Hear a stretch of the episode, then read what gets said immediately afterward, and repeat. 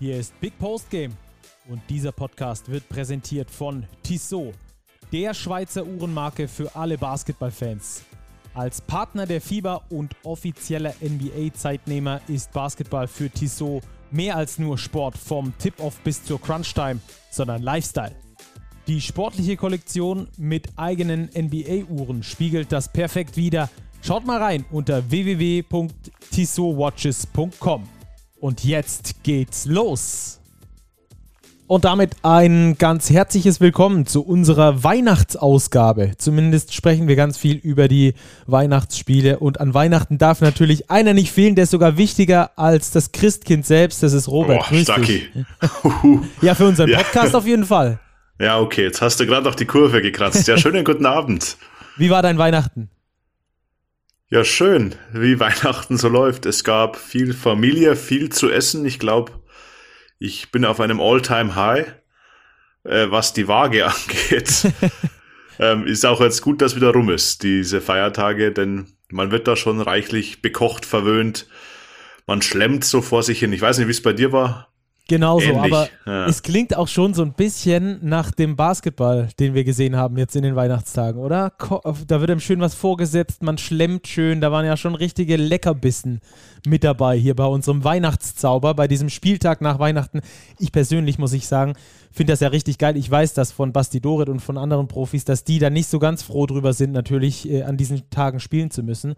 Aber für unser Eins als Basketballfan ist das natürlich ein Traum wenn man am zweiten Weihnachtsfeiertag dann äh, mit dem Cousin sich so ein bisschen abseilen kann und ein bisschen Basketball gucken kann. Das macht natürlich nochmal ein bisschen mehr Spaß, als da mit den Tanten und Onkels äh, abhängen zu müssen. ja, auf jeden Fall. Oder sogar live in die Halle gehen zu können. Das war eigentlich die letzten Jahre immer mein Ritual am zweiten Weihnachtsfeiertag, da noch einen Abstecher in die Halle zu machen.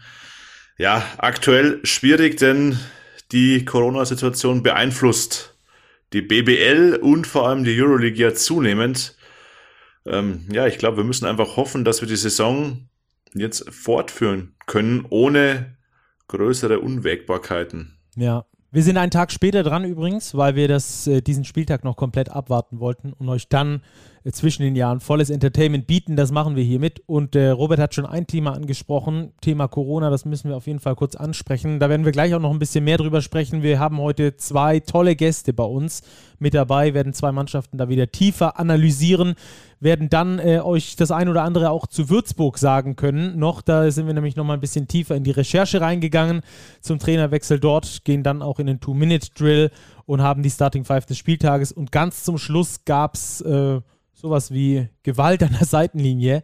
Äh, das werden wir dann in der Tissot Overtime besprechen. Da kam äh, die Bitte von ein paar Hörern und Hörerinnen und da werden wir dann nochmal drüber sprechen. Aber Robert, lass uns einsteigen. Thema Corona, ähm, das mal wieder den Basketball beeinflusst. Wir haben es jetzt hautnah miterlebt. Wir hätten eigentlich heute ganz gerne äh, die Löwen Braunschweig besprochen, mal ein bisschen intensiver. Äh, wir haben da einen Redakteur, der direkt vor Ort war, noch in der vergangenen äh, Woche und uns da auch tolle Stimmen mitgebracht hat. Die werden wir einfach ein bisschen verschieben. Wenn die Braunschweiger das nächste Mal spielen, werden wir dann wahrscheinlich über die sprechen. Braunschweig-Oldenburg wurde abgesagt. Ich habe direkt schon Anfang der Woche mal eine Umfrage auf Twitter gestartet. Wird die Saison abgebrochen oder wird sie ganz normal fortgeführt? Ganze 88 Prozent haben darauf getippt, dass sie ganz normal weitergeführt wird. Wie stehst du denn dazu? Was glaubst du denn? Ja, abgebrochen, glaube ich, wäre auch ähm, zu viel. Sie wird weitergeführt werden, davon bin ich überzeugt. Äh, so gut es geht natürlich. Natürlich werden wir jetzt in den nächsten Wochen immer mehr Spielabsagen erleben. Ich meine, die Oldenburger hat es jetzt getroffen, die lassen diese Saison quasi gar nichts aus. Jetzt sind sie auch wieder mit Corona betroffen, konnten nicht antreten zum Spiel gegen Braunschweig ganz kurzfristig. Ja, also Grund das war, ist da. Grund hm? war vor allem laut Pressemitteilung, dass es weniger als acht Stammspieler gibt, die spielen können. Das ist also Grundsatz quasi, um antreten zu können. Das hatten die Oldenburger zu diesem Zeitpunkt nicht. Deswegen wurde es dem, dem Ganzen dann stattgegeben.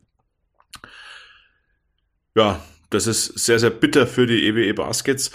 Werfen wir mal einen Blick nach Europa, da ist die Lage ja teilweise noch verheerender. Real Madrid hat mittlerweile in Mannschaft und engstem Umkreis elf positive Tests zu vermelden. Die haben ja noch gespielt jetzt während der letzten Woche mit wirklich einem Rumpfaufgebot mit drei Jugendspielern zu Hause gegen ZSK Moskau und haben das Ding sogar gewonnen. Olympia Mailand, Alba Berlin betroffen vom Euroleague-Spiel gegen die Italiener, auch mit elf Fällen. Ähm, Asvel Villaban, ganz aktuell jetzt mit vier positiven Spielern und vier Mitarbeitern im engsten Umkreis. Die wollten das Ligaspiel am heutigen, an unserem Aufnahmetag, äh, Montag, verschieben, durften nicht, spielen jetzt am Donnerstag zu Hause gegen die Bayern.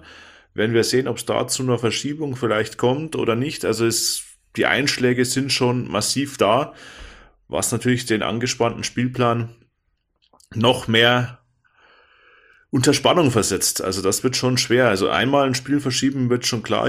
Mailand in der Euroleague jetzt schon zwei Spieler, die nachgeholt werden müssen. Das wird schon sportlich. Ja, Real Madrid gegen Fenerbahce wurde ja abgesagt. Ähm, du hast es schon gesagt, bei Real so viele, so viele Ausfälle. Äh, Corona-bedingt, unter anderem Sergio Yui zum Beispiel. Ähm, das ist eigentlich so ein Kracher, auf den sich jeder gefreut hat. Real gegen Fenerbahce. Aber ähm, werden wir wohl in dieser Woche nicht zu sehen bekommen oder sehr sicher. Nee, genauso Olympiakos Piraeus und Panathinaikos Athen, beide Mannschaften betroffen mit fünf respektive vier positiven Fällen. Die haben ja kürzlich gegeneinander gespielt, das große griechische Derby vor, ich weiß nicht, ob die Halle komplett voll war. Sie war, sie war sehr, sehr voll. Frenetischen Fans, ja. Äh, mit, ja, wenig, mit wenig Maske, viel singen und äh, ja, viel engem, engem Kontakt da im, im Publikum. Ja, ab Januar Griechenland jetzt scheinbar auch mit der Reduktion der Zuschauerzahl auf 1000. Ist die Frage, ob es vielleicht nicht ein bisschen zu spät war. Ja, es ist immer schwierig, das zu diskutieren. Haben wir ja auch in der BBL die Situation in Hamburg. Berlin spielen weiterhin vor Zuschauern. Die Mannschaften aus Sachsen und Bayern ohne Zuschauer. Philipp Galewski hat seit dem Halbzeitinterview beim Spiel von Brose Bamberg angesprochen. Es ist natürlich schon ein bisschen, er hat das Wort Ungerechtigkeit in den Mund genommen. Ja, letztlich ist es natürlich nicht gerecht, nicht ausgewogen, aber die Lage ist halt so, wie sie ist momentan und die Teams müssen damit klarkommen.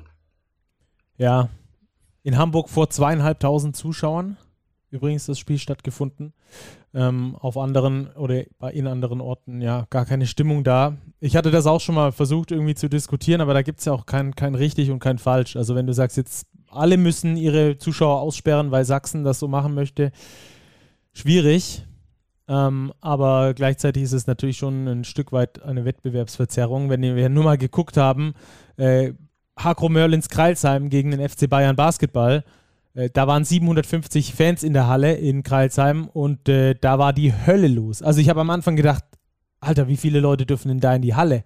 Aber es das waren war halt, genau mein ich, Gedanke. Das waren, glaube ich, die 750 äh, ausgecastet lautesten Fans, die es irgendwo in Hohenlohe äh, zu holen gab und die haben sie alle in eine Halle gestopft. Also da war, glaube ich, der Lautschreiwettbewerb davor. Nee, also ohne Spaß, das war so laut, ich habe gedacht, da sind 3000 Leute in der Halle. Ja, absolut. Und das hat natürlich dem Spiel, wir kommen später ausführlich dazu, natürlich auch nochmal so eine gewisse Würze gegeben. Ja. Da werden Würze. wir gleich. Stacki. Würze. Würze. Würze. Ja, genau, da werden da wir gleich. Spürst du den kommen. Übergang? Ich spüre ihn, ich spüre ihn. Denn wo wird besonders gern gewürzt? In Würzburg, oder? Vermutlich. Wow. Jetzt sind wir auf dem Niveau, auf das wir nie wollten. Also schnell wieder weg davon. 22.54 Uhr ist es erlaubt, aber genau. okay. Schnell weg davon, von diesem Niveau und lass uns über Würzburg sprechen. Da gab es ja ein paar neue Erkenntnisse zur Entlassung von Dennis Wucherer, auch zum neuen Coach und wie das Ganze da im Hintergrund äh, abgelaufen ist. Ich glaube, wir müssen erstmal anfangen. Ähm, ich hatte das letzte Mal im Podcast gesagt, dass ich mit der Formulierung in der Pressemitteilung nicht so ganz äh, zufrieden war, als Wucherer übernommen hatte. Da stand äh, Würzburg noch auf, ein, auf einem Playoff-Platz. Da habe ich mich irgendwie so ein bisschen dagegen gewehrt ähm, und auch zu Recht, wie unsere Recherchen ergeben haben. Ja, das ist faktisch erstmal richtig. 2018, 19 ähm, im ersten Jahr von Dennis Wucherer hatte man eine ausgeglichene Bilanz, war punktgleich mit dem Tabellenachten. Aber da hat sich natürlich einiges getan am Standort Würzburg. Man hat es ja mitbekommen, der Hauptsponsor S. Oliver zieht sich zurück. Und wie man hört, hat sich der Mannschaftsetat seit der Saison 17-18, als Dirk Bauermann noch in Amt und Würden war, gedrittelt. Und die Würzburger liegen vom Mannschaftsetat her, wie man hört, am unteren Ende der Easy Credit BBL mit den Academics Heidelberg so ungefähr auf einem Level. Und da natürlich ähm, Playoff-Ambitionen so ein bisschen anzudeuten, ist schon eine ambitionierte Meinung. Ja, also das ist unsere Interpretation aus dieser Pressemitteilung, ähm, aber, aber sehr viel anders kann man das, finde ich, auch nicht verstehen. Äh, und wie gesagt, das war jetzt auch nicht so, dass die irgendwie weit abgeschlagen am Tabellenende standen zum Zeitpunkt äh, der Entlassung da von äh, Dennis Wucherer. Und wir hatten ja auch so ein bisschen gemutmaßt, dass da vielleicht nicht nur Sportliches dahinter stecken konnte oder könnte. Und ähm, auch da haben wir so ein paar Belege für äh, gefunden, dass, das da auch ruhig, dass es da auch zwischenmenschlich Komplikationen gegeben haben könnte. Ja, richtig. Wie wir schon gemutmaßt haben, war das Verhältnis von Kresimir Loncha, seines Zeichens Sportmanager, glaube ich, war sein Titel in Würzburg oder ist immer noch sein Titel in Würzburg ähm, und Dennis Wucherer durchaus angespannt. Das hat eine längere Vorgeschichte, einfach aufgrund dessen, dass Gresho Loncha 2018 der letzte verbliebene Spieler noch im Kader war von Dennis Wucherer, der noch aus Dirk Bauermann Zeiten stammt und auch noch einen dementsprechend höher datierten Vertrag hatte und so weiter und Dennis Wucherer eigentlich ein bisschen darauf gedrängt haben soll, ähm, dass man da eine Einigung findet.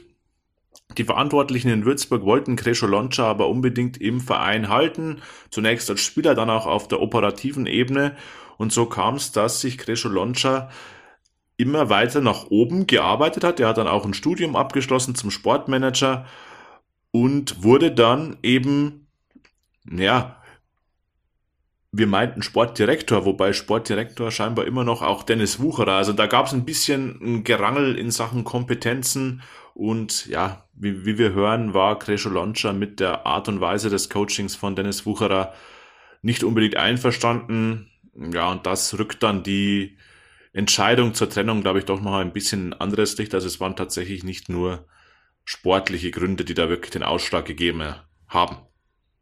Ja, also das ist das, was wir ähm, so recherchieren konnten bis hierhin.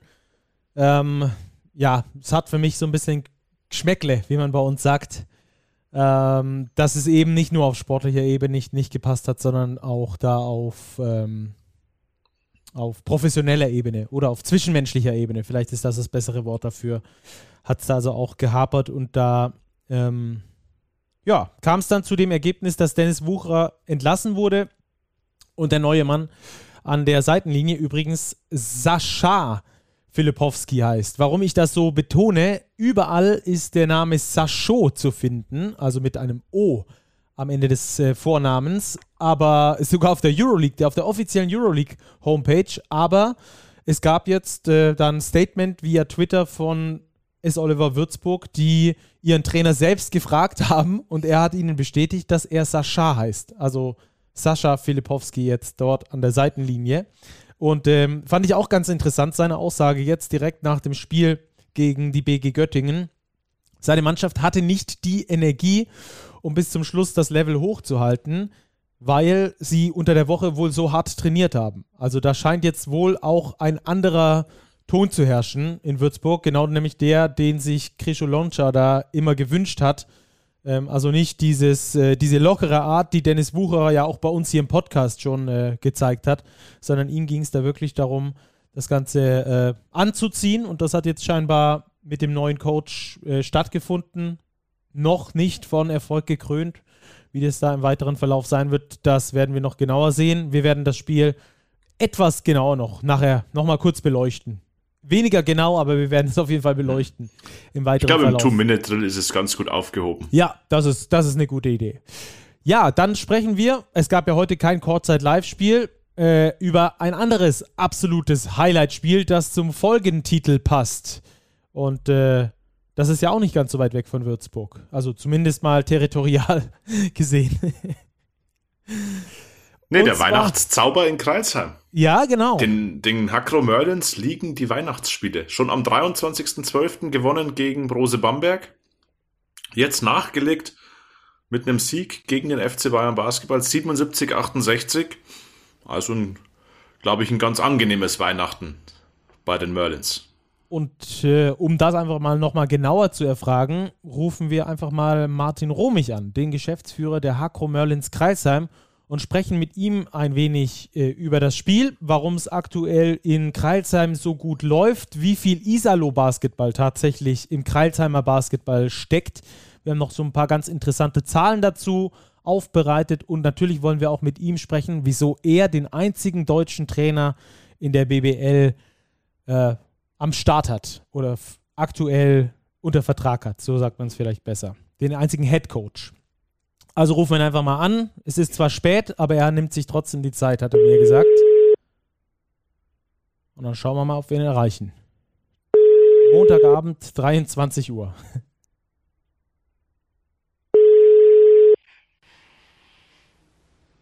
Hallo.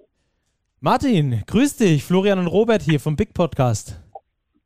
Servus. Jetzt, Ettle. Ja. Hallo, wie geht's dir? Ja, schon ein bisschen müde, aber soweit ganz gut. Ich hoffe, wir haben dich nicht geweckt um 23 Uhr. Ja, wir haben gerade ein großes Lob nee. ausgesprochen für die Uhrzeit. ja, das ist alles. Also das ist bestimmt mein, äh, also bis dato spätestes Interview, was ich bisher oder oder Podcast, was ich hier abliefere. Also die Uhrzeit. Ich schaue noch gerade nebenher die Aufzeichnungen an, äh, gerade von den heutigen Spielen. Magenta Zeit, leicht zeitversetzt, aber ähm, ja, das meiste das Spiele sind ja schon rum. Martin, was, aber jetzt können wir loslegen. Ja, was hätte denn, äh, was hätte, was hattest du denn jemandem gesagt, der dir vor drei Jahren gesagt hätte, ihr gewinnt äh, vor Weihnachten gegen Bamberg und direkt danach gegen die Bayern? Ja, ähm, dann hätte ich gesagt, alles normal, weil die Weihnachtsspiele oder die Weihnachtsspiele gewinnen wir normalerweise. nee, Spaß bei, beiseite. Äh, ähm, schon sensationell. Also nehmen das natürlich mit äh, äh, und äh, machen uns jetzt auch nicht größer, wie wir sind und freuen uns äh, der äh, praktisch freuen uns an der Situation, wie es sich gerade darstellt. Also einfach wunderbar. Perfekter Dienstag. Also ich habe nicht zu Weihnachten geschenkt bekommen, außer zwei Siege. Das reicht mir. Wie hast du das Spiel gestern gesehen? Letztlich war es ja ein Start-Zielsieg.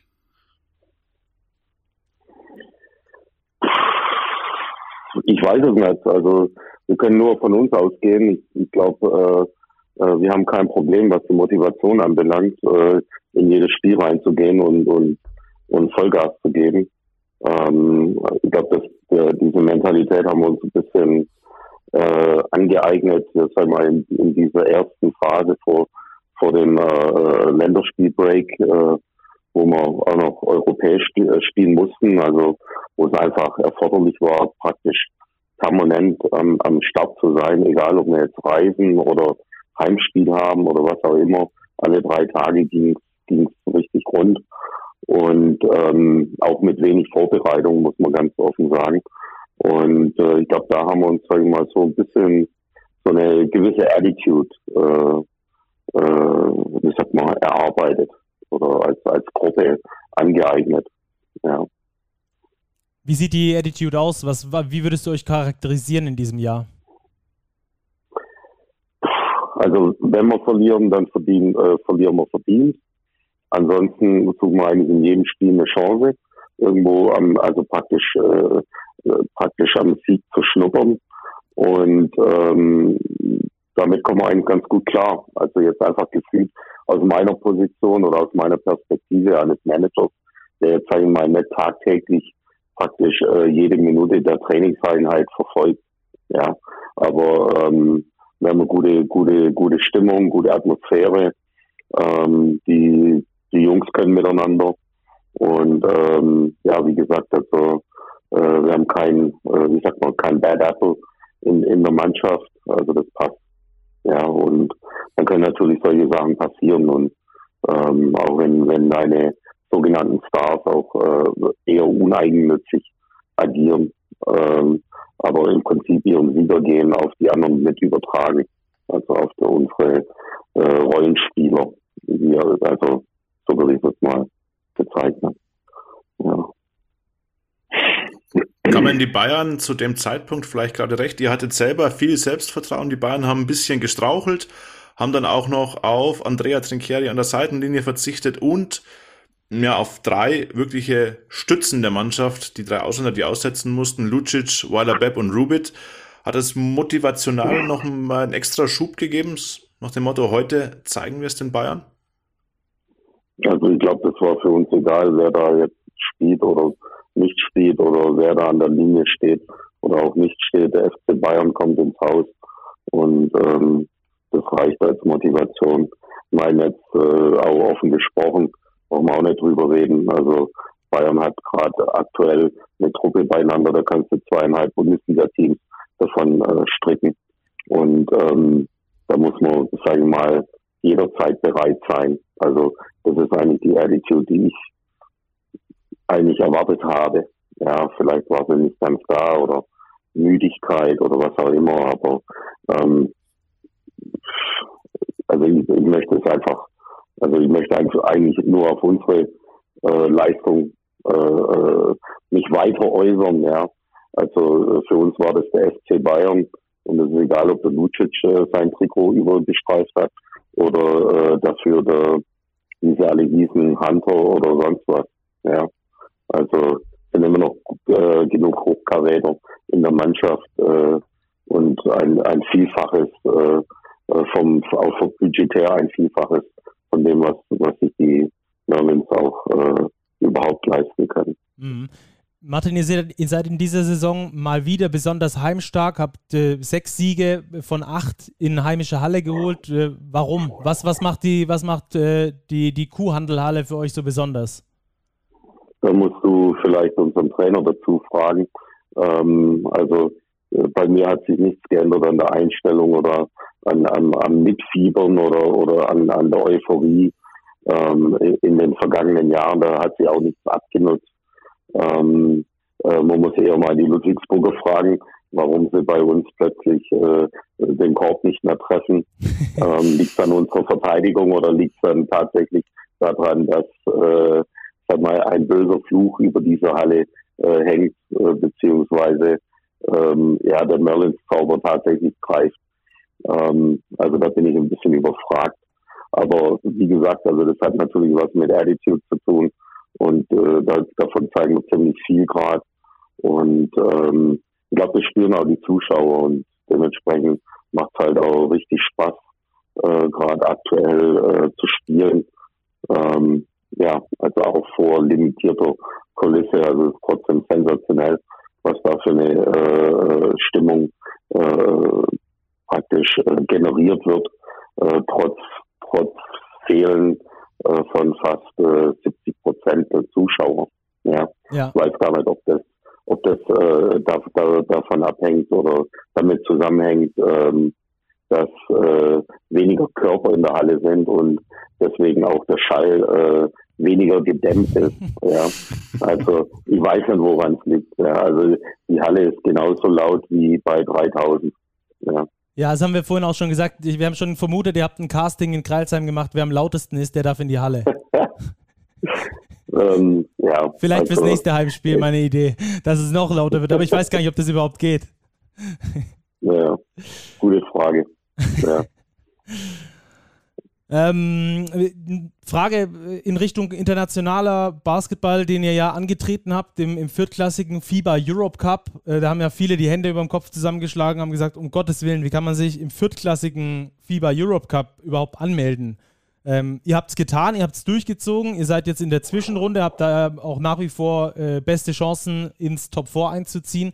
Ähm, wie würdest du, wie würdest du das Ganze einordnen? Lohnt sich für euch der internationale Basketball? Wenn ja, warum und ähm, was bringt er euch vielleicht auch gerade im Moment äh, für euer Selbstvertrauen zum Beispiel oder für große Schlachten wie die gegen Bayern? Also ich finde diese viertklassige Bezeichnung ziemlich provokant von dir. Ähm, wahrscheinlich hast du das bewusst benutzt. Ähm, da muss man sich schon die Frage stellen, ähm, was jetzt viertklassig ist, beziehungsweise drittklassig. Also der Eurocup zieht, man, zieht mich jetzt auch nicht vom Hocker. In Champions League spielen Mannschaften mit, die sich eigentlich gar nicht qualifiziert hätten, beziehungsweise eigentlich die Merlins äh, einen Startplatz äh, gehabt hätten, wenn nicht irgendwo die FIBA äh, im Hintergrund irgendwelche Deals mit irgendwelchen äh, verkappten Millionarios-Truppen ähm, äh, schon vor Jahren äh, äh, eingetütet hätten. Ja, also ähm, äh, wir genießen das jetzt gerade. Wir spielen gegen den äh, weißrussischen Meister, wir spielen gegen den dänischen Meister, wir spielen gegen einen Playoff-Kandidaten aus Italien. Äh, wir spielen äh, ja gegen den äh, ukrainischen Meister. Also äh, so schlecht ist das nicht. Ja. Und äh, wenn man die Etats dort sieht, äh, äh, also wenn man die Etats weiß mit denen auch äh, im Ausland operiert wird, auch vielleicht in, in nicht ganz so bekannten Ligen, äh, dann sind wir immer noch ganz kleine Fische ähm, und und äh, äh, schwimmen im, im in so einem äh, Hechtreich. Ja, also ähm, von daher, äh, wir nehmen das jetzt einfach als Erfahrung mit. Auf jeden Fall, die Schiedsrichter sind auf einem ganz anderen Level unterwegs in dieser viertklassigen Euro, äh, Europa-Liga. Ähm, das haben wir schon feststellen können. Äh, davon können sich unsere eine Scheibe abschneiden. Ja, und zwar eine, eine ziemlich große Scheibe. In der BWL jetzt? In der BWL, ja. Also ich habe das noch nie so genossen, Spiele beizuwohnen mit Kreisheimer Beteiligung, ohne dass ich mich aufregen muss. Ja. Weil die Schiedsrichter einfach gut waren. Und zwar sein. auf, auf ganzer Linie. Wenn die Schiedsrichter gut sind, was auch aktuell sehr, sehr gut ist, ist euer Basketball, den ihr spielt. Ähm, mhm. Wir haben gesagt, ist es typischer Merlins Basketball, der spielt, wir haben ein bisschen in die Zahlen geblickt, die beste Pick-and-Roll-Offensive der Liga mit 108 Punkten auf 100 Angriffe, angeführt natürlich von TJ Shorts. Erlaub uns noch eine weitere provokante Frage. Wie viel Thomas Isalo steckt denn noch in der Mannschaft? Mann. Ja, Müssen wir doch fragen, nachdem, nach, nachdem die Konkurrenz äh, da schon davon gesprochen hat, dass es reiner Isalo-Basketball wäre, müssen wir doch jetzt fragen, was sagst du dazu? Wie viel Isalo-Basketball steckt tatsächlich in der aktuellen Mannschaft oder im aktuellen Spielgeschehen? Also ich würde sagen, es steckt ganz schön viel ähm, äh, Gleim-Basketball in unserer Mannschaft. Ähm, wir haben natürlich äh, aus der Isalo-Ära ähm, einige Spieler äh, behalten. Ja, mit, mit äh, Fabi, mit äh, Boogie, mit äh, Mo. Hinzu haben wir natürlich einen, einen, äh, einen meiner Lieblingspoint Guards, einen, äh, TJ Shorts, äh, hinzugewinnen können. Der war bei uns, sag ich mal, vor, also vor der Saison nicht wirklich auf der, auf der Liste gestanden. Also der war für uns eigentlich nicht in greifbarer Nähe. Ähm, und dann hat sich dann doch eine Tür geöffnet. Ähm, also von daher, ähm, ich glaube, wir spielen einen ganz guten Basketball mit, mit der Qualität an Spielern, beziehungsweise mit ihren, äh, mit ihren äh, individuellen Qualitäten.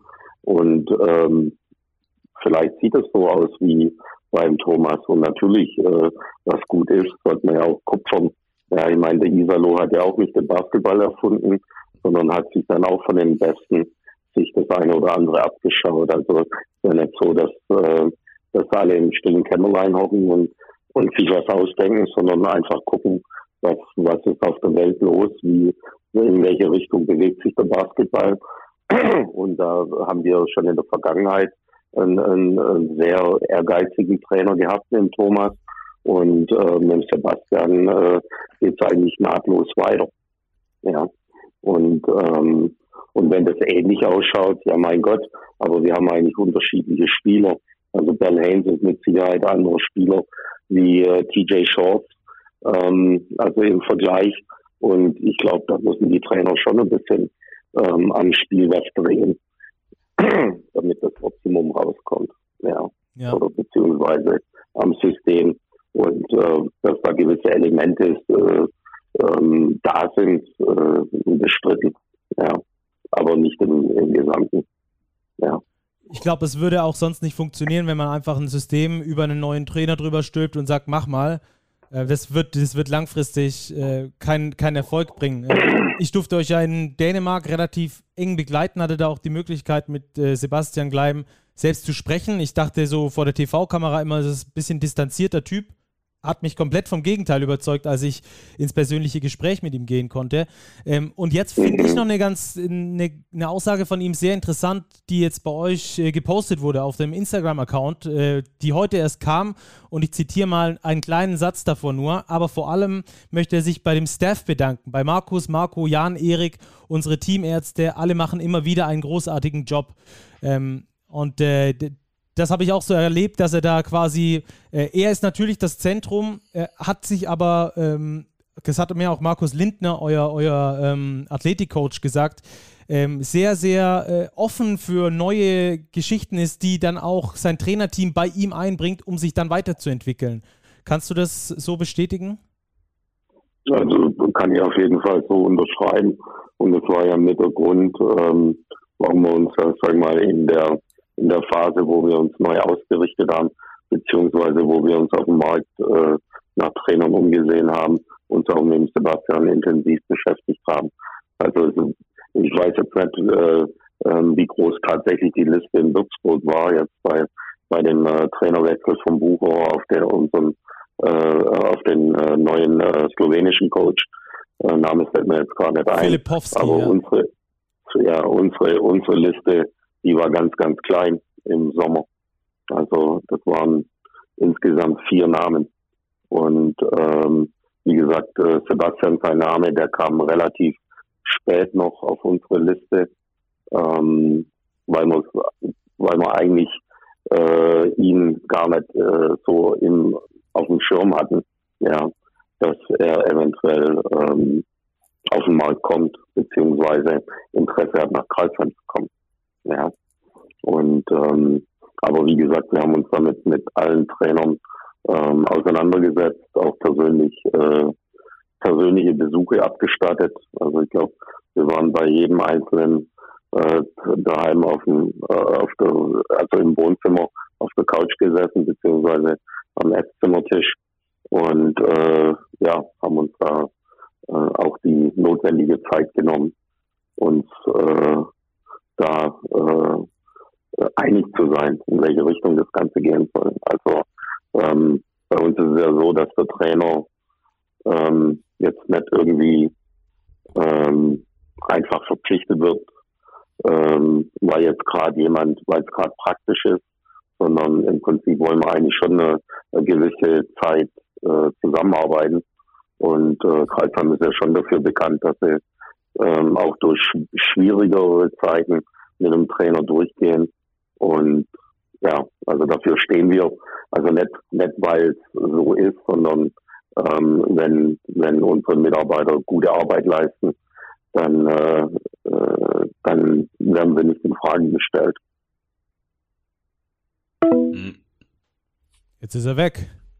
Das ging aber. da rufen wir nochmal an. War zu spät jetzt. Ja, genau. Ich versuche es einfach nochmal. Ich hoffe mal, dass er nicht ins Sendeloch gefahren ist oder so. Da ist er wieder zurück. Man weiß es nicht. Man weiß es nicht. Vielleicht hat sich die NSA dazwischen gehackt. Also an mir liegt Max, glaube ich nicht. Ja, oder die NSA. Genau. Überhaupt ja. kein Problem. Martin, ihr habt jetzt ja. mittlerweile nach der Entlassung von Dennis Wucherer in Würzburg mit Sebastian Gleim eben nur noch den einzig verbleibenden deutschen Trainer, Cheftrainer zumindest der ganzen Easy Credit BBL. Ist das Zufall oder haben wir in Deutschland ein strukturelles Problem, was Head Coaches angeht? Ähm, also erstens mal, wenn man jetzt mal vom Pass mal weggeht, also von der Staatsbürgerschaft, dann haben wir eigentlich drei Trainer, die in Deutschland äh, sich entwickelt haben und äh, sich zu Head Coaches ähm, ja, weiterentwickelt haben. Und das ist äh, einerseits der Sebastian äh, und andererseits ist es der Mladen, äh, Triancic und meines Wissens auch der Frankie Ignatovic, ja, die praktisch ihre komplette Ausbildung, Trainerausbildung hier in Deutschland äh, äh, absolviert haben, also ähm, hier als Immigranten äh, hergekommen sind und ähm, sag mal ihr Handwerkszeug oder Rüstzeug in, in Deutschland sich angeeignet haben. Also von daher würde ich das jetzt nicht nur auf den deutschen Namen äh, beziehen wollen, sondern Also ich würde da diese Gruppe doch ein bisschen vergrößern wollen. Ja. Ähm, was die Bereitschaft da ist, ähm, einen deutschen Trainer äh, äh, zu verpflichten. Ähm, es ist ja immer so, äh, also ich gehe jetzt immer einfach aus, äh, von meiner Perspektive aus. Ähm, traditionell sind wir aus der zweiten Liga hochgekommen, waren 14 Jahre in der zweiten Liga, ähm, hatten da auch ausländische Coaches, haben deutsche Coaches gehabt, also mit, mit Ingo Enskat hatten wir einen deutschen Coach. Sein Vorgänger war der Arne, der leider gestorben ist, ähm, wo er bei uns war nach, nach fünf Jahren äh, Tätigkeit oder in seinem fünften Jahr. Ähm, und, äh, und dann kam dieser Sprung in die erste Liga, äh, wo man praktisch mit, mit unserem damaligen ähm, ja, langjährigen Spieler, der praktisch auch hier sich zum Trainer weiterentwickelt hat, ähm, einige auch aufgestiegen sind mit Willie Young, wo dann aber relativ schnell klar war, dass da irgendwo Grenzen ähm, äh, da waren. Ähm, haben wir eigentlich immer nach, nach einer internen Lösung gesucht. Also, und das war immer unabhängig vom, von, von, der, also von der Staatsbürgerschaft. Also im Prinzip, äh, wenn wir in unserem Umkreis gucken, gucke ich nach Namen, gucke ich nach Qualität oder gucke ich nach Leuten, die auch willig sind, ähm, einen gewissen Job zu machen. Und ähm, also ich will mich da eigentlich nicht anschließen. Aber ähm, wenn du Head Coach werden willst, dann musst du auch Leidens, äh, ich sag mal, eine gewisse Leidensbereitschaft an den Tag legen und auch mal einen gewissen Weg äh, gehen, äh, der mit Sicherheit auch steinig ist. Ähm, und äh, aktuell habe ich eher das Gefühl, dass diese äh, ganze ähm, Trainerentwicklung ähm, eigentlich ein bisschen in die falsche Richtung geht und auch von, also praktisch äh, den Leuten auch ein bisschen ein falsches Bild zeichnen, wie man eigentlich Head Coach wird. Ja. Und ähm, das fängt ja auch schon jetzt bei der, bei der Nachwuchsausbildung an, Trainernachwuchsausbildung, ähm, wo wir das Gefühl haben, äh, also wenn man da drauf schaut, also von den Maßnahmen her äh, vom DBB, dass ähm, ich das Gefühl habe, dass die eher gepampert werden in, in jeglicher Beziehung und äh, im Prinzip äh, ähm, dass da mal gewisse Erwartungshaltung da ist. Ab Tag eins ähm, äh, muss ich muss ich Head Coach sein äh, in einer Bundesligamannschaft beziehungsweise unter einer JBL oder NBL-Mannschaft fange ich meine Trainerkarriere gar nicht an, also überspitzt formuliert. Das heißt, äh, man will sich eigentlich gar nicht äh, mit dem Basketball so richtig auseinandersetzen, ja, sondern ähm, man will viel höher einsteigen und ähm, das geht meistens, glaube ich, schief. Und ähm, äh, Sebastian, sag ich mal, ist jetzt, sag ich mal, der, der, der entgegengesetzte Fall. Ähm, er musste sich, er musste aus seiner Komfortzone rausgehen. Er musste aus Bad Herzfeld mehr oder weniger rausgehen, um Trainer zu werden.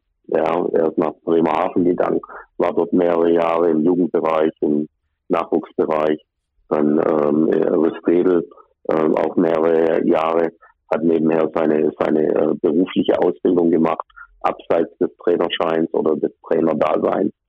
Und ähm, ist dann nach Frankfurt gekommen und glaube ich, weiß nicht, war, waren jetzt fünf Jahre oder sieben Jahre sogar in Frankfurt, ähm, wo er praktisch sich da in, in vielen Bereichen hocharbeiten musste. Und ähm, ich habe jetzt letzte Woche der, der, den Podcast vom Stefan Koch äh, angehört und da wurde es platt dann so, äh, so praktisch mitgeteilt, ja, die Deutschen, die dürfen nur die Videos schneiden und ähm, ansonsten dürfen sie sich nicht äh, beteiligen.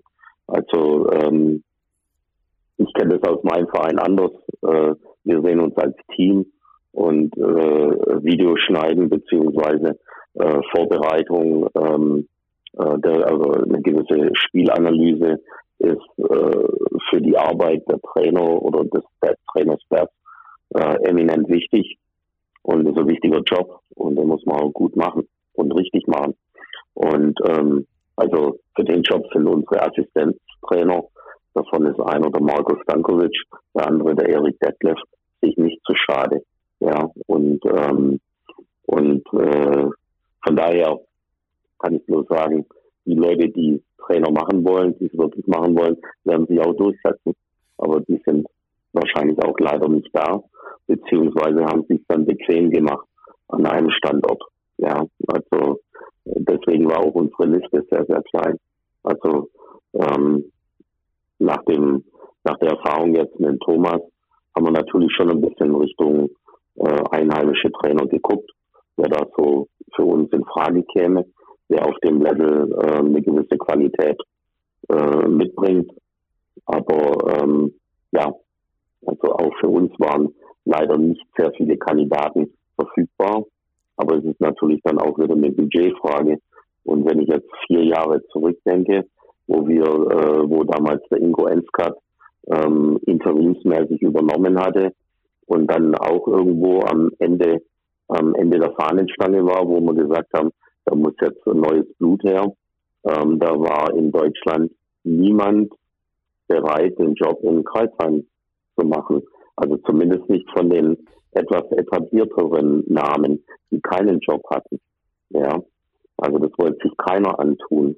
Und ähm, dann musste sich halt der Romig äh, ähm, mit, also äh, sich äh, mit seinem ausländischen Netzwerk äh, äh, oder mit seinem Netzwerk dann auseinandersetzen und äh, dann im Ausland fündig werden. Und äh, dann kam plötzlich Thomas Iserloh äh, praktisch, äh, war auf dem Schirm. Ja. Und deswegen äh, kam der Thomas zu uns. Ja. Also von daher, äh, aus unserer Sicht, wir sehen das international. Ähm, unsere Spieler sind international und der Trainerbereich ist international. Und ähm, von daher geht es halt immer um die beste, beste Qualität oder auch um die Verfügbarkeit. Ja. Mhm. Am Schluss ist es dann. Ist ein langes Monolog jetzt. Alles ja. gut, alles gut, war interessant, sonst hätte ich dich auch äh, irgendwie unterbrochen, nochmal nach was zu fragen. Sebastian Gleim ist es am Schluss geworden. Ihr seid äh, sehr erfolgreich, seid auch, glaube ich, sehr zufrieden mit der Saison. Vielleicht äh, plauderst du jetzt noch einen aus dem Nähkästchen. Ich weiß nicht, ob du darauf eine Antwort äh, hier geben kannst oder nicht. Wie habt ihr es geschafft, TJ Shorts äh, zu holen? Was war, was, das war so ein krasser Stil. Jeder hat gesagt, was? Shorts nach Kreisheim, das gibt's nicht. Das, das gibt's nicht. Und er ist dort und er erfüllt absolut die Erwartungen. Er, er, er übertrifft sie sogar noch weit äh, mit äh, 24 Pick and Rolls, die er pro Spiel läuft, mit die erfolgreichsten 111 Punkte aus 100 Angriffen. Also er ist wirklich da der Dreh- und Angelpunkt, nicht nur bei euch, sondern auch ligaweit ähm, absolut äh, top. Äh, wie kriegt man so einen Mann aus, aus Hamburg nach Kreisheim? Wie, wie, überzeugt, wie habt ihr den überzeugt? Ähm, also erstens mal ist es ja, ist ja auch von beiden Seiten dann gewünscht. Also tatsächlich in dem Fall für uns war es nicht klar, dass der CJ auf dem Markt ist. Und also der Hinweis kam also aus seiner Ecke raus, ähm, dass er wohl doch nicht in, in Hamburg bleibt. Und, äh, und ich habe ja schon äh, in der Saison davor, ja, ähm, wurde mir ja die Frage gestellt, äh, wenn ich für, also äh, wer der bessere Point Guard ist, also der, der TJ oder unser Bell Haynes. Und dann, dann äh, muss ich natürlich mich diplomatisch ausdrücken, wobei natürlich Bell Haynes eine sensationelle Saison bei uns abgeliefert hat. Aber ich habe gesagt, also äh, dass an dem Spieltag meine zwei Lieblingsspielmacher äh, gegeneinander spielen. Dass er dann praktisch ein halbes Jahr später dann bei uns aufschlägt, ähm, war ähm, nicht zu erwarten. Ähm, nichtsdestotrotz, äh, wir haben uns äh, eine gute Ausgangsposition sportlich geschaffen. Ähm, aus welchen Gründen auch immer. Da müsstest du eher Marvin fragen, ähm, warum sie sich äh, dagegen entschieden haben, beziehungsweise warum ist das äh, die Beziehung auseinandergegangen in, in Hamburg. Äh, da muss es wahrscheinlich auch, äh, es gibt immer irgendwo äh, rationale Gründe dafür. Und ähm, auf einmal war er auf dem Markt und und äh, ja, also wo sie das dann ein bisschen konkretisiert hat, weil manchmal ist es ja so, ähm, man, man wirft einfach mal einen Namen rein oder die Agenten machen das gern, äh, um einfach mal zu sehen, ob wir gleich äh, zuschnappen, beziehungsweise ähm, man nutzt ja auch den einen oder anderen Standort auch, um den Preis ein bisschen äh, hochzutreiben ähm, in, in, in Gesprächen mit, mit anderen Standorten. Ähm, da wollten wir uns halt nicht unbedingt gleich dran beteiligen, aber nachdem sie das ein bisschen, also das Interesse beiderseits auf jeden Fall sich konkretisiert hat, äh, war es klar, dass wir ähm, äh, gucken müssen, dass wir unter allen Umständen äh, den Deal äh, an, also äh, ihn an Land ziehen, Festmachen, sozusagen, ja. oder ins Boot, ins Boot holen. Ja, und äh, von daher haben wir, haben wir Glück gehabt. und ähm, wie gesagt, äh, letztes Jahr mit, mit letztes Jahr mit Alain hat mir auch wir mal ein gewisses äh, Fingerspitzengefühl äh, gezeigt. Äh, Dwayne Russell ähm, hat sich auch gut entwickelt bei uns. Äh, Frank Turner war auch kein schlechter, den wir aus der zweiten Liga mit in die erste Liga äh, genommen haben.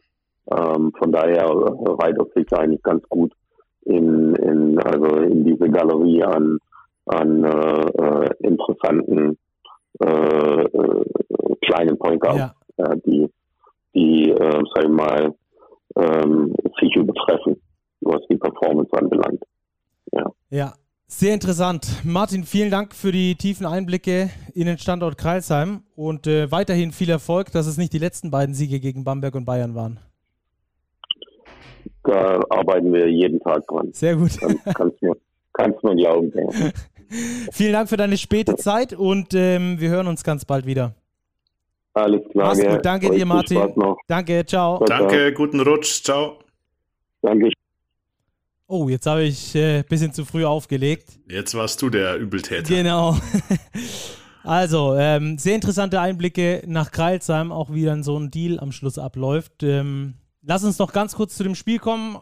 Die Hakro Merlins Kreisheim gewinnen gegen Bayern mit 77 zu 68. Es war das, die vierte Niederlage im fünften Spiel für die Bayern, wettbewerbsübergreifend.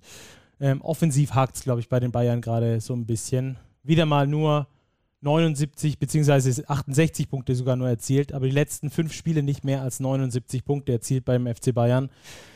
Ja, das ist aktuell so das Problem. Aber da werden wir ja, bestimmt auch in den nächsten Folgen nochmal drauf eingehen, oder? Ja, ich glaube, da kommen wir vielleicht in der Tissot Overtime auch nochmal ja. kurz drauf zu sprechen.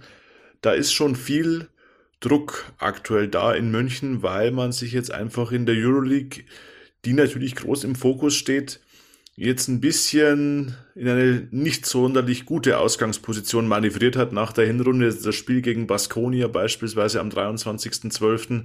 Das hätte man sehr, sehr, sehr, sehr gerne mit eingesackt. So steht man jetzt bei 7-10 in der Euroleague und ja, diese Verkrampftheit so in gewissermaßen spürt man einfach und es, ja, es hakt offensiv. Aktuell kommt für mich von der Guard-Position zu wenig in Sachen Attacke Richtung Korb. Lücken reißen, das ist relativ wenig. Das Spiel ist relativ statisch. Die Außenspieler nehmen viele Dreier, ansonsten mit viel aufgepostet. Ja, wenig Fluss im Spiel bei den Bayern. Ja, jetzt mal sehen. Donnerstag Aswell, wenn es denn stattfindet, gegen einen dezimierten Gegner. Direkter Konkurrent in der Euroleague, wie sich die Bayern da präsentieren werden.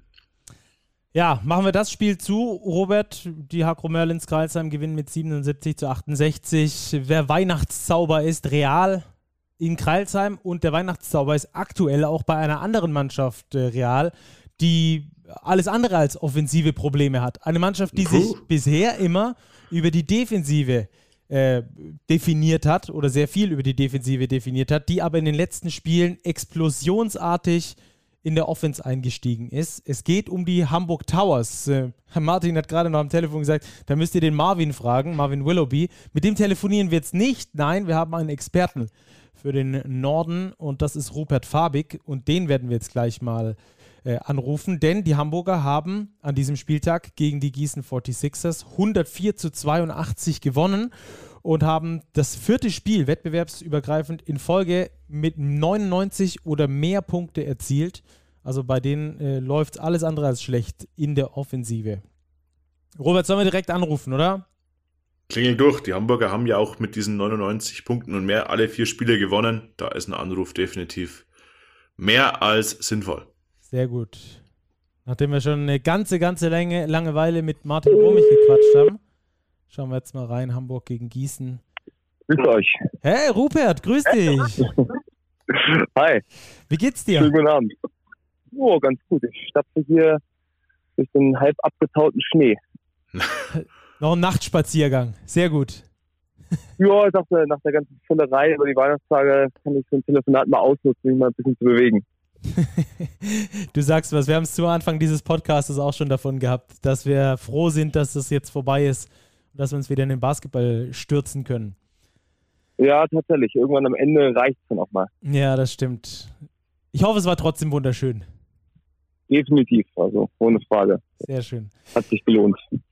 Robert, wir sprechen mit dir über die Hamburg Towers äh, und ich erinnere mich ganz gut, äh, du hast uns ja mal über den Big Instagram-Kanal äh, alle Fans und Zuschauer bei der Big äh, mitgenommen beim ersten Eurocup-Spiel der Hamburg Towers. Bist da ein bisschen durch die Reihen getingelt, hast mit äh, Gott und der Welt gesprochen, mit früheren Spielern, mit äh, Trommlern, mit allem drum und dran. Ähm, was hast du da für eine Stimmung damals wahrgenommen oder wie ist die Stimmung aktuell auch rund um den Club in Hamburg aktuell? glaube, das kann man so ein bisschen aufteilen in zwei Lager. Zum einen, die extrem euphorisiert sind und auch komplett mitgehen und begeistert sind von der Entwicklung, die ja definitiv sehr, sehr stetig stattgefunden hat. Und dann gibt es so das Lager, das will ich jetzt etwas kleiner bezeichnen, das ein bisschen vorsichtiger ist, zurückhaltender ist halt sagt, hm, Europacup kommt eventuell noch zu früh, was auch Ziele eher recht defensiv formuliert, die vielleicht sagen, ja, wenn gleich der Kader auf dem Papier aus meiner Sicht ein klarer Playoff-Kader ist, sagt, hm, die Playoffs sind drin, wäre nett, wenn man die Playoffs erreicht, aber das ist wirklich öffentlich und offensiv aussprechen. Das kann man schon durchaus in zwei Lager aufteilen, das Ganze. Was zeichnet denn die Towers aktuell aus? Wir haben schon angesprochen, sie haben jetzt vier Spiele in Folge gewonnen, wettbewerbsübergreifend, jeweils 99 oder mehr Punkte erzielt. Also eine richtig starke Offensive, aber auch die Defensive ist weiterhin auf wirklich gutem Niveau unterwegs. Ich denke, das ist das Erfolgsrezept. Mhm, ich glaube, es ist eine ganz interessante Frage. Zum einen, wie stark sind die Towers wirklich und sind sie denn so stark? Wie es aktuell erscheint. Ich glaube, die zweite Frage kann man mit Ja beantworten. Sie sind wirklich sehr gut. Da gibt es viele Parameter, die darauf hindeuten. Die Frage, wie stark und wo stehen sie wirklich, die finde ich noch interessanter momentan, weil sie gewinnen die Spiele, die sie gewinnen müssen. Sie gewinnen beispielsweise gegen Gießen oder gegen die Teams, die in der Tabelle unter ihnen platziert sind. Sie verlieren aber auch die Spiele, die sie vermutlich verlieren müssen. Sie verlieren in Ludwigsburg, die verlieren in Ulm und dann gibt es noch zwei Niederlagen, das ist ein bisschen Haarspalterei, ob das Niederlagen sein müssen, zu Hause gegen Chemnitz, vielleicht nicht unbedingt, aber in Kreisheim, denke ich, geht das in Ordnung, wenn man mal in einer Eurocup-Woche ein Spiel verliert. Und was sie auszeichnen, ist tatsächlich, wie du schon sagst, Robert, ähm, auch wenn es immer ein bisschen anders wirkt, weil Pedro Kai jetzt hinterher zum Interview gebeten wird, die starke Defensive. Ich habe vorhin noch mal nachgeschaut. Die Towers haben das zweitbeste Defensiv-Rating der Liga hinter Alba Berlin. Das heißt, auf 100 Angriffe gerechnet kassieren sie rund 102 Punkte. Da ist nur Alba um Punkt besser. Und es wirkt ja momentan so, dass die Towers eher sich so auf High-Scoring-Affären einlassen und dann einfach besser scoren als der Gegner. Tatsächlich wird das aber ein bisschen begünstigt durch das hohe Tempo, das sie spielen. Sie spielen auch die schnellste Pace der Liga, zusammen mit den Basketball-Löwen aus Braunschweig. Und das pusht natürlich auch ein bisschen die Punktestatistiken. Dadurch kommen sie auch öfters mal über die 100, was an ihren zweifellos talentierten Individualspielern liegt. Aber auch die Defensive wird ein bisschen in Mitleidenschaft gezogen, obwohl sie eigentlich besser ist, als es die totalen Punktwerte vermuten lassen. Ja, die Defense, die Defense ist exzellent. Da haben wir auch ein paar Zahlen, wenn ich dich da ganz kurz unterbrechen darf. Äh, mit ja sie haben 22 Press-Defenses pro Spiel, äh, die nur 84 Punkte pro 100 Angriffe zulässt ähm, und eine Turnover-Quote beim Gegner von 22 Prozent in diesen Press-Defenses. Ja. Also das ist gleich gut wie die von Ludwigsburg. Da kann ich auch nochmal auf das Spiel gegen Partisan, was du vorhin angesprochen hast, zurückkommen. Das war das erste Eurocup-Spiel, wo Belgrad schon mit 27 Punkten vorne lag im dritten Viertel. Und am Ende haben die die Bälle weggeschmissen gegen die Pressverteidigung wie eine U16-Mannschaft, die das zum ersten Mal sieht. Die hatten, glaube ich, über 20 Turnover, die Partisan. Und das fand ich schon erstaunlich. Ich dachte eigentlich, wenn jetzt so eine abgezockte, erfahrene Mannschaft wie Partisan dann eine Pressverteidigung sich gegenüber sieht, dann wird das eher ein Korblegerkreisel für die.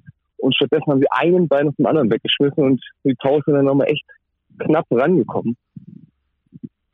Das war ein Markenzeichen von Pedro Calles und auch generell von den Tauschen seit letzter Saison, dass die Verteidigung immer wieder gespielt wird, auch über einen sehr langen Zeitraum. Und dann auch der Vergleich zu Ludwigsburg, den du schon gezogen hast, erstaunlich lange auch erfolgreich ist. Normal ist ja häufig so, dass das ein bisschen über Lauf des Spiels neutralisiert, dass jetzt auch die Spieler müde werden, dass der Gegner das rauskriegt. Aber es funktioniert wirklich gut, dass auch punktuell immer wieder gut eingeworfen wird. Ja, auch die Halfcourt-Defense ist ja besonders gut, Robert. Ja, das wollte ich gerade einhaken. In der Halbfeldverteidigung stellen die Towers auch den besten Wert der Liga. Jeder fünfte Angriff des Gegners endet in einem Ballverlust in der Halbfeldverteidigung. Uh. Das heißt, und sie haben auch einen sehr, sehr hohen Anteil an Halbfeldverteidigung, weil sie eben vorne sehr, sehr gut scoren und wer vorne gut scoret, kassiert weniger Fastbreaks. Das heißt, sie können sich in der Defense formieren und eben im Halbfeld ihre effektive Verteidigung aufs Parkett bringen. Das deckt sich genau, Rupert, mit deinen Aussagen, die sich eben mit der hohen Pace, dem guten Scoring, aber dennoch der guten Defense eben in Einklang bringen lassen dass die Towers, obwohl sie auch mal 80, 85 Punkte kassieren, eigentlich immer noch wirklich eine gute Defense spielen, zahlenmäßig tatsächlich die beste der Liga. Und das zeichnet natürlich Pedro Calles an beiden Enden des Courts aus und es ist kein Wunder, dass die Hamburger aktuell mit 8-4 in der BBL wirklich ganz gut dastehen.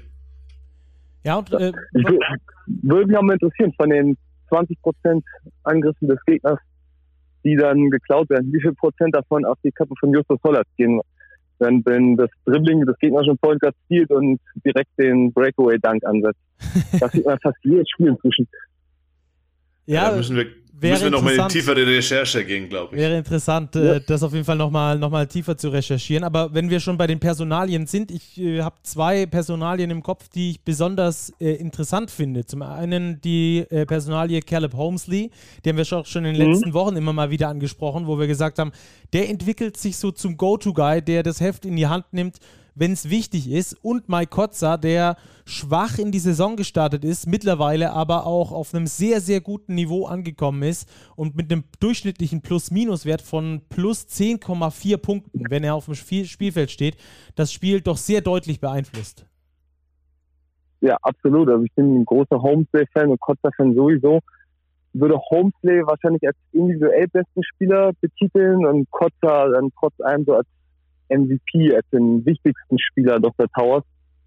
Nach Homesley merkt man, dass er durchaus mal auf dem NBA-Radar war, da auf Summer League gespielt hat für die Wizards, der zum einen hervorragender Schütze aus dem Dribbling ist, seinen Wurf sich kreieren kann, aber auch um Screens rumkommen kann und dann mit seiner linken Klebe auch vom Parkplatz die Dinger einnetzt mitunter.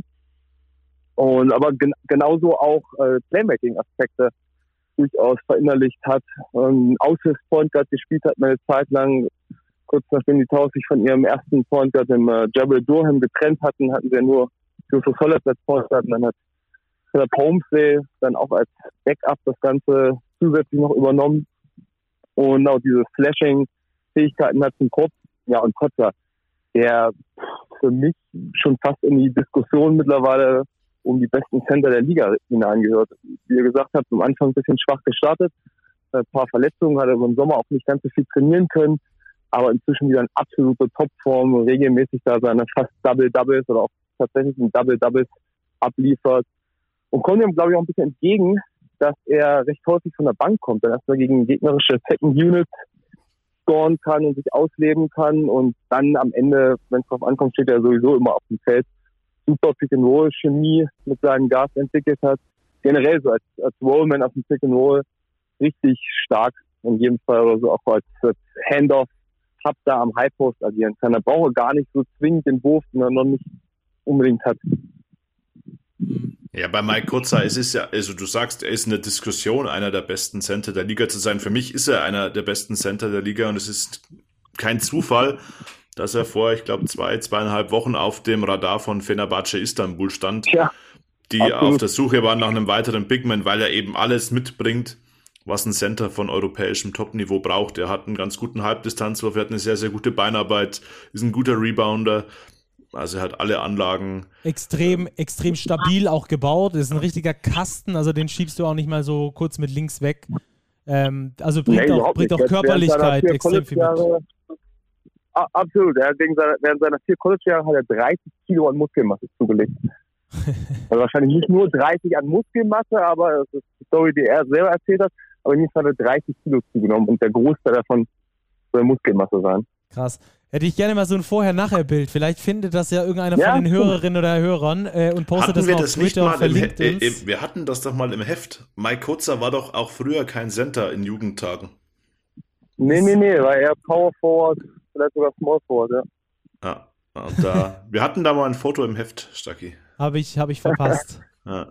Ähm, ja, und äh, Robert, es geht ja nicht immer nur um die, um die Leader in einem Team, es geht nicht nur um die äh, absoluten ähm, Go-To-Guys, sondern natürlich auch um ein breites Unterstützerfeld an Rollenspieler, die ihre Rolle ganz genau kennen.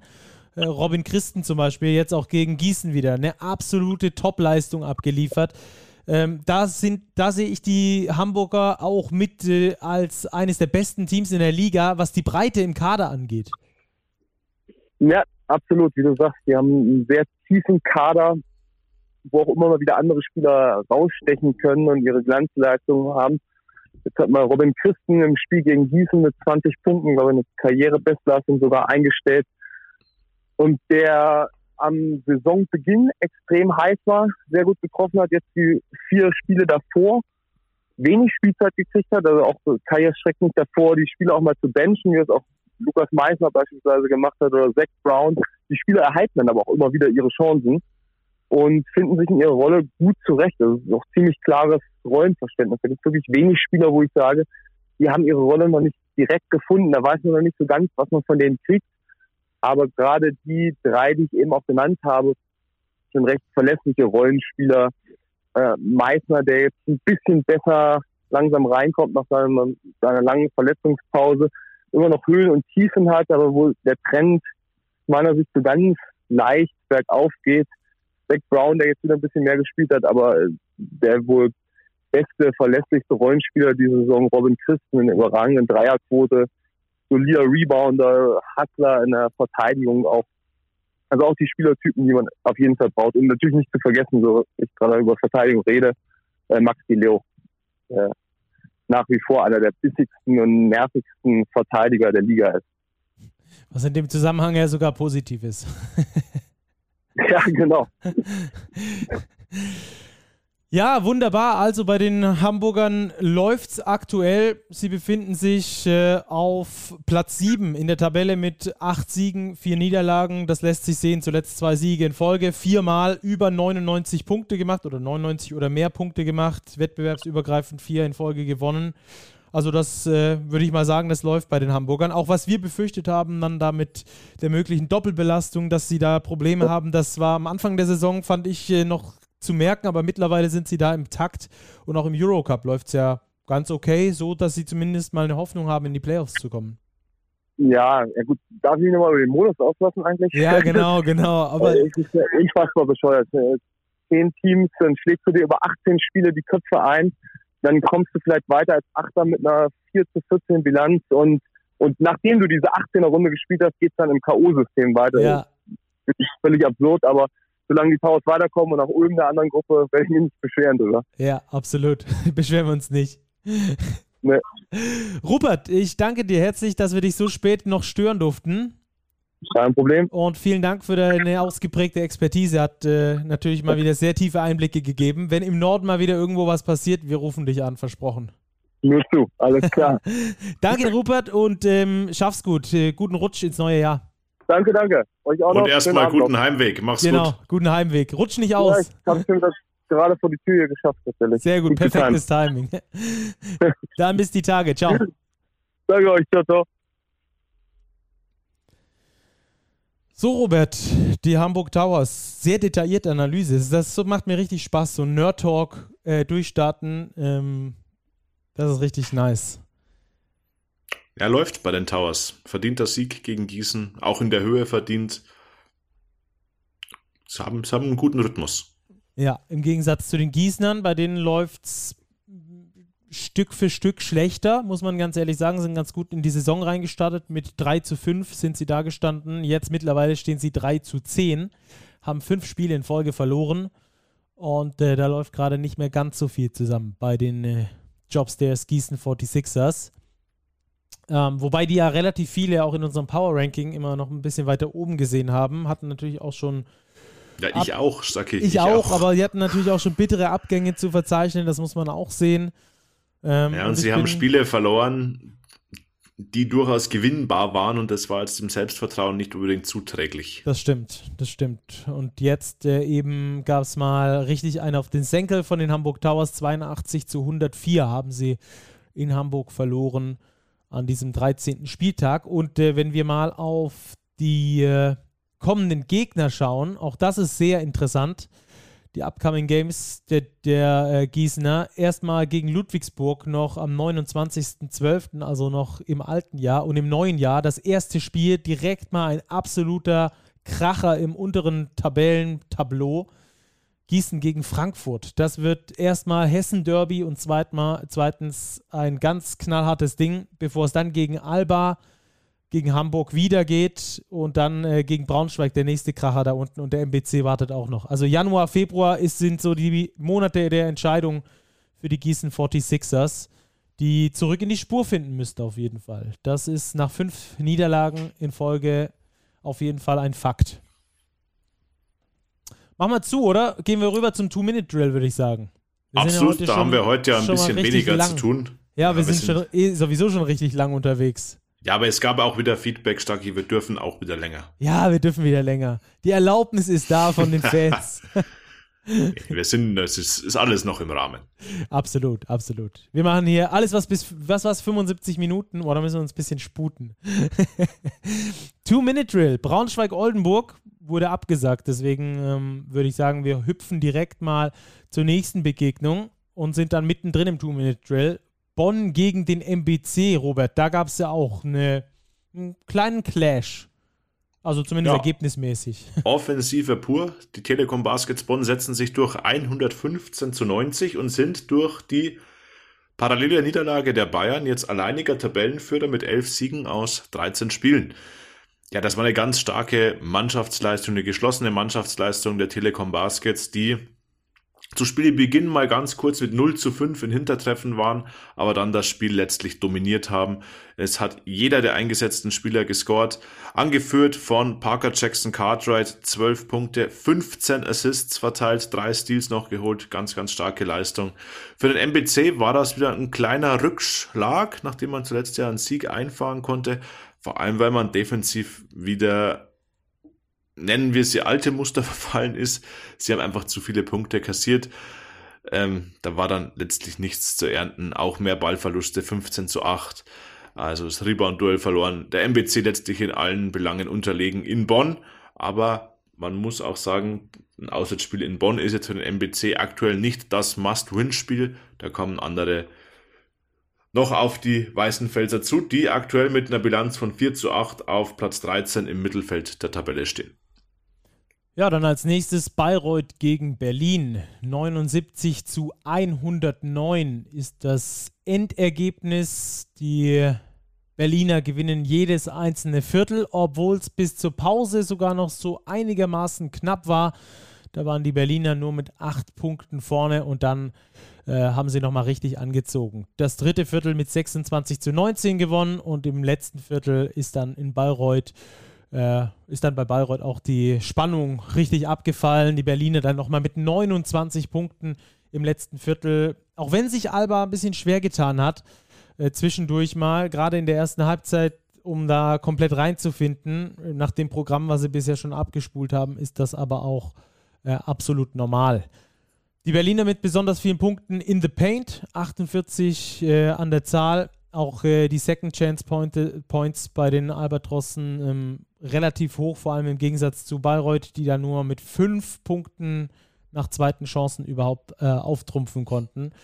Alba gewinnt das Rebound-Duell deutlich mit 36 zu 21. Eigentlich bei allen Zahlen äh, sind sie deutlich überlegen. Äh, auch bei der, bei, der, bei der Trefferquote aus dem Zweierbereich bei Alba fast alle Spieler eingesetzt, außer Jonas Matisek. Ansonsten da äh, angeführt von äh, Markus Eriksson, der zumindest äh, Topscorer bei Alba war.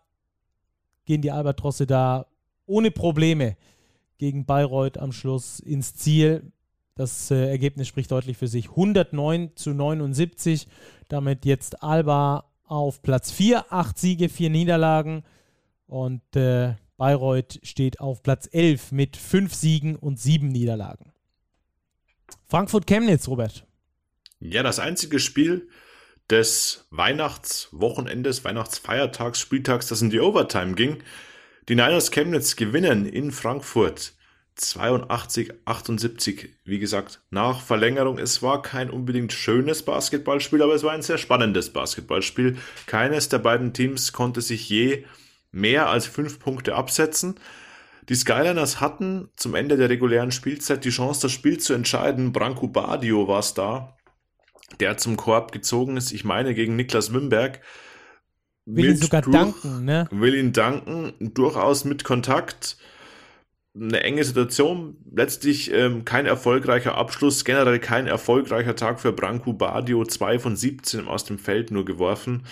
Von daher, NBA ich weiß nicht, warum, warum ausgerechnet er den letzten Abschluss genommen hat. Klar, er hatte Selbstvertrauen, er ist zum Dunking gegangen. In der Overtime waren es dann die Niners, die ein bisschen abgezockter waren. Wieder angeführt von einem überragenden Mindaugas Suschinskas der mit 27 Punkten nahtlos anknüpft an die hervorragende Form der letzten Spiele. Auch bei sehr, sehr guten Quoten. 27 Punkte, die er erzielt bei nur 12 Würfen aus dem Feld, 9 Treffer. Also sehr, sehr gute Zahlen. Die Niners Chemnitz setzten sich in den Playoff-Rängen fest, stehen jetzt als eines von sieben Teams bei 8 Siegen, 8 zu 4 auf Platz Nummer 6. Die Frankfurter bleiben auf dem Abstiegsplatz 17 mit einer Bilanz von 3 zu 10. Und dann noch äh, Bamberg gegen Ludwigsburg, 81 zu 88 war ja das Spiel äh, letzte Saison in den Playoffs, erster gegen Achter. Da haben sich die Ludwigsburger 3 zu 2 in der Serie durchgesetzt nach 2-0 Führung. Und jetzt haben sie sich wieder durchgesetzt. In Bamberg sind super gut ins Spiel reingekommen. Ähm, Robert können wir auch kurz besprechen. Vielleicht äh, sind die Ludwigsburger sind super gut ins Spiel reingekommen, haben aber irgendwie am defensiven Ende, und das ist untypisch für Ludwigsburg, es nicht geschafft, die Bamberger in ihren Kreisen zu halten, beziehungsweise die da ähm, gut zu verteidigen. Ansonsten wäre dieses Spiel schon sehr viel früher entschieden gewesen, finde ich. Ja, absolut. Die Ludwigsburger sind gut reingekommen. Die Bamberger sind extrem schlecht reingekommen. Im Spiel neun Ballverluste an einem ersten Viertel. Da hätte Ludwigsburg mehr Profit draus schlagen müssen. So blieb es ein Spiel, das bis in die Schlussphase eng war. Und am Schluss waren die Ludwigsburger einfach doch ein bisschen die abgezocktere Mannschaft mit dem überragenden James Woodard, der noch einen ganz wichtigen Mitteldistanzwurf versenkt hat. Und dann auch in der Freiwurflinie haben die Ludwigsburger die Nerven behalten und somit den Bambergern die sechste Niederlage in Folge zugefügt. Ja, ich hatte neulich was äh, ganz Interessantes auf Twitter gelesen, als jemand geschrieben hat, äh, und äh, das soll jetzt am Trainer gelegen haben dass die Bamberger so schlecht waren, äh, wegen des Trainerwechsels eben, dass es nicht Rojakers Schuld war. Und dann habe ich mir auch so gedacht, ja, aber er hat ja die Mannschaft zusammengestellt. Jetzt äh, muss Oren Amiel mit dieser Mannschaft arbeiten. Sie sind zwar dran, die so ein bisschen äh, umzubasteln an der einen oder anderen Stelle. Ähm, alles in allem hat mir aber der Bamberger Auftritt besser gefallen, muss ich sagen, wie die ganzen letzten Wochen, in denen ich die Bamberger gesehen habe. Da war sehr viel mehr äh, Intensität drin, sehr viel mehr Wille drin. Deswegen haben sie sich da äh, an die Ludwigsburger Fersen geheftet, aber am Schluss waren die Ludwigsburger da einfach ja, ein Stück weit abgezockter, wie du schon gesagt hast, auch den Hauch überlegener. Es hat sich so ein bisschen angefühlt wie einer, der sich so ans Trikot hinten hinhängt und nicht mehr losgelassen wird. Und die Ludwigsburger rennen halt so ein bisschen langsamer voraus. So hat sich dieses Spiel angefühlt. Aber die Bamberger haben sich festgehalten bis zum Schluss. Übrigens für mich die entscheidende Szene ähm, ein Foulspiel an der Mittellinie von den Bambergern im, äh, in den letzten zwei Minuten, wo es dann zwei Freiwürfe gab für äh, James Woodard, die er beide gemacht hat. Dann war es plus vier und dann hat es sich irgendwie so angefühlt, als wäre das Ding durch gewesen. Also, so war es letztlich auch. Ja. ja. du hast angesprochen, die Bamberger personell haben sie schon Veränderungen getro äh, getroffen. Travis Simpson hat den Verein verlassen, wird, wie man hört, nach Griechenland wechseln und sie haben Thomas Küsling aus Tschechien verpflichtet, aus Prag, der bereits in der Halle war und gegebenenfalls zum nächsten Spiel am Mittwoch, den 29.12. beim MBC schon zur Verfügung stehen wird. Das ist dann ein Spiel, das die Bamberger unbedingt gewinnen sollten. Der MBC ein Heimspiel, kann gleichziehen, tabellarisch mit Bamberg. Und danach wird es für Bamberg im neuen Jahr geht's sehr, sehr sportlich los. Heimspiel gegen die Bayern und in Hamburg. Das Ganze binnen drei Tagen. Also das ist schon ein stattliches Programm. Also da muss jetzt mal wieder ein Sieg fallen. Absolut. Vor allem, wenn wir bedenken, dass wir bald bei der Hälfte der Saison angekommen sind. Also wir haben jetzt mehr als ein gutes, mehr als ein gutes Drittel der Saison gespielt. Und es sind zwei Siege vor einem Abstiegsplatz. Also. drei ähm, Siege hinter, schon drei Siege hinter den Playoff-Rängen, die ja sehr, sehr hart umkämpft sind. Also. Ja. Näher an den, können wir so vielleicht so sagen, näher an den Abstiegsplätzen als an den Playoffs aktuell, was zumindest ja. die Siege angeht. Definitiv. Ja, am Schluss gewinnt also Ludwigsburg. Die stehen weiterhin auf Platz 9 mit 8 Siegen, 5 Niederlagen. Direkt hinter den Hakro Merlins Kreisheim. Und äh, die Bamberger stehen auf Platz 12. Wie gesagt, nur zwei Siege vor den Abstiegsrängen, drei Siege hinter den Playoffs, wo es ja auf jeden Fall hingehen soll. Aber aus meiner Sicht hat man da schon etwas Besserung gesehen, gerade was die Art und Weise des Spielens anging bei den Bambergern ähm, in Bezug auf äh, Energie, die sie einfach gebracht haben. Absolut. Ein so, Spiel haben wir noch, Stacki. Ein Spiel haben wir noch, jawohl. Das haben wir vorhin schon mal kurz angerissen. Heidelberg gegen Ulm hat auch noch gespielt. Oh, ja. Oh. Erzähl. Das ist richtig. Heidelberg, Ulm. Ja, die Ulmer holen den Sieg in Heidelberg. 84, 79. Entscheidend letztlich ähm, ein ganz gutes drittes Viertel der Ulmer, in dem sie einen 6 Punkte Halbzeitrückstand umdrehen durch ein 21 zu 11 in eine 4 Punkte Führung. Und die haben sie sich dann auch im Schlussabschnitt letztlich nicht mehr nehmen lassen. Angeführt wurden die Ulmer von Semmer J. Christen.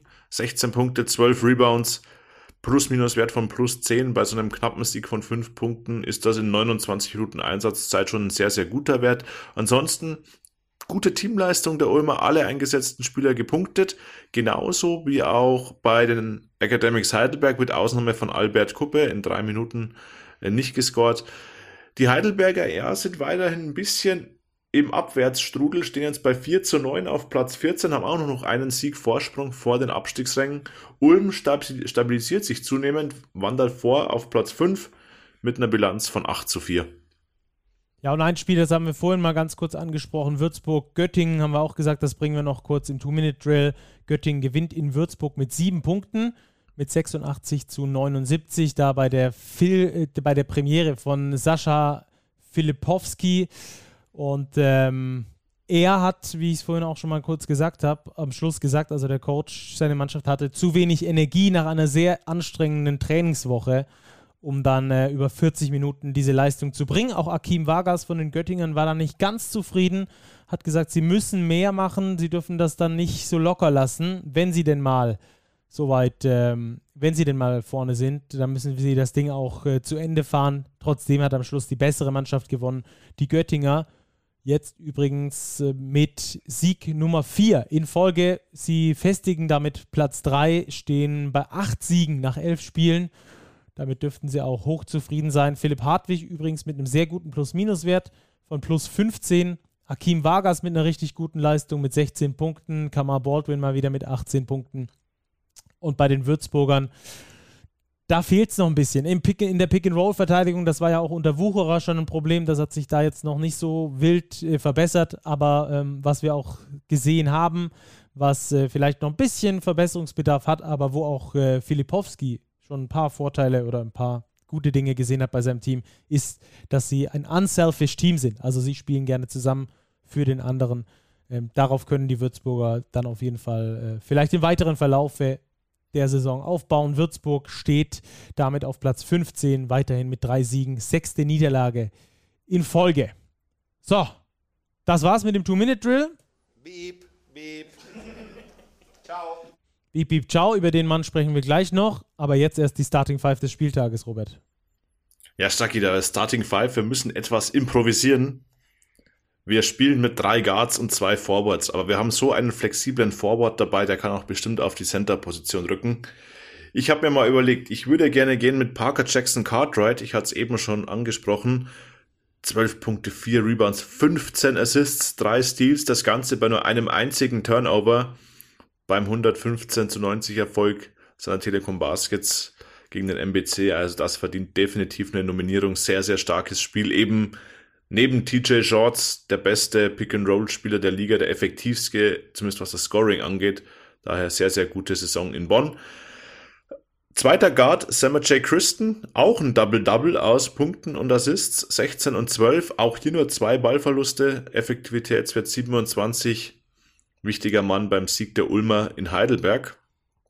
James Woodard von Ludwigsburg, 28 Punkte. Ich meine, das ist ein neues Career High. Ja, ist ein Career mich. High, jawohl, richtig.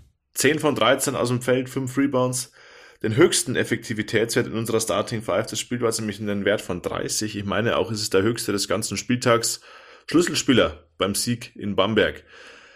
Power Forward, Mindaugas Suschinskas, ebenfalls schon angesprochen, extrem effektiver Forward für die Niners Chemnitz, 27 Punkte bei 9 von 12 aus dem Feld, also er braucht nicht viele Würfe, um offensiv zu produzieren. Das zeichnet sich jetzt auch schon wirklich die letzten Wochen immer wieder ab. Also sehr, sehr gute Verpflichtung, die die Chemnitzer da getätigt haben. Ja, und dann muss Fabi Black auf die Center-Position. Es hilft alles nichts, aber der Mann ist so flexibel und wer neun Punkte drei von drei aus dem Feld und zehn Rebounds gegen die Bayern einsammelt, gegen einen Ontello Hunter und Co., der darf dann auch mal in der Starting Five des Spieltags auf der Center-Position auflaufen. Ich habe mich für ihn entschieden, weil er eben extrem effektiv gespielt hat und auch mit plus neun in der Plus-Minus-Statistik den besten Wert aller Spieler in diesem überraschenden Weihnachtszauber. Sieg, Weihnachtszauber der Kreisheim Merlins gegen die Bayern ähm, eben abgeliefert hat. Also plus neun Bester Wert im Team der Hackro Merlins. Verdient eine Nominierung als Center der Woche. Also, Small Jackson Ball. Cartwright, Woodard, Kristen, Suschinskas und Black. Small Ball bei Robert in dieser Woche. Small Ball. Sehr gut. Mit Small Ball haben es ja manche Mannschaften in dieser Liga. Ja, dann machen wir den Spieltag auch. Äh, schließen ihn, wir machen ihn zu. Ähm, haben da wieder sehr guten Basketball gesehen. Übrigens schon äh, übermorgen, also nee, Theoretisch ist es schon morgen. Ich sage einfach das Datum, weil bei uns gerade die Tage verschwimmen, weil wir über 0 Uhr aufnehmen. Also am 29. sind schon wieder die nächsten Spiele. Da auf jeden Fall wieder einschalten und alles gucken. Aber, Robert, jetzt zum Abschluss haben wir noch die Tissot Overtime. Und da gab es eine Situation im Spiel zwischen dem FC Bayern Basketball und Baskonia, die wir genauer besprechen wollen, weil die für viel Aufsehen äh, äh, gesorgt hat. Was ist passiert und ähm, wie gehst du damit um? Damit starten wir rein in die Tissot Overtime. Ja, vielleicht beschreiben wir zunächst die Szene. Ähm, Jason George, der Youngster der Bayern, wurde eingewechselt. Ich meine, es war im Ende der ersten Halbzeit. Baskonia läuft einen Fastbreak in Person von Lamar Peters. Der verlegt den Korbleger.